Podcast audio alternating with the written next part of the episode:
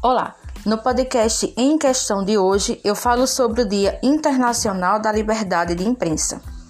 Liberdade de imprensa é a capacidade de um indivíduo de publicar e dispor acesso à informação em forma de notícia através dos meios de comunicação em massa, sem a interferência do Estado. Mais do que isso, fortalece o direito de pensar e criar suas próprias opiniões.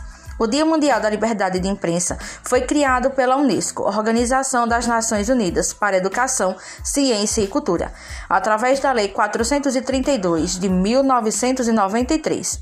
A data foi criada para alertar sobre as impunidades cometidas contra centenas de jornalistas que são torturados ou assassinados como consequência de perseguições por informações apuradas e publicadas por estes profissionais.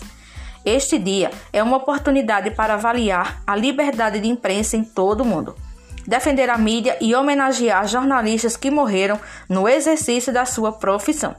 Segundo a FENAGE, Federação Nacional dos Jornalistas, houve uma crescente ao que diz respeito à violência contra os profissionais de comunicação, principalmente nos dois últimos anos. Isso só retrata que temos muito que avançar para garantirmos a liberdade de imprensa e o respeito aos profissionais de comunicação.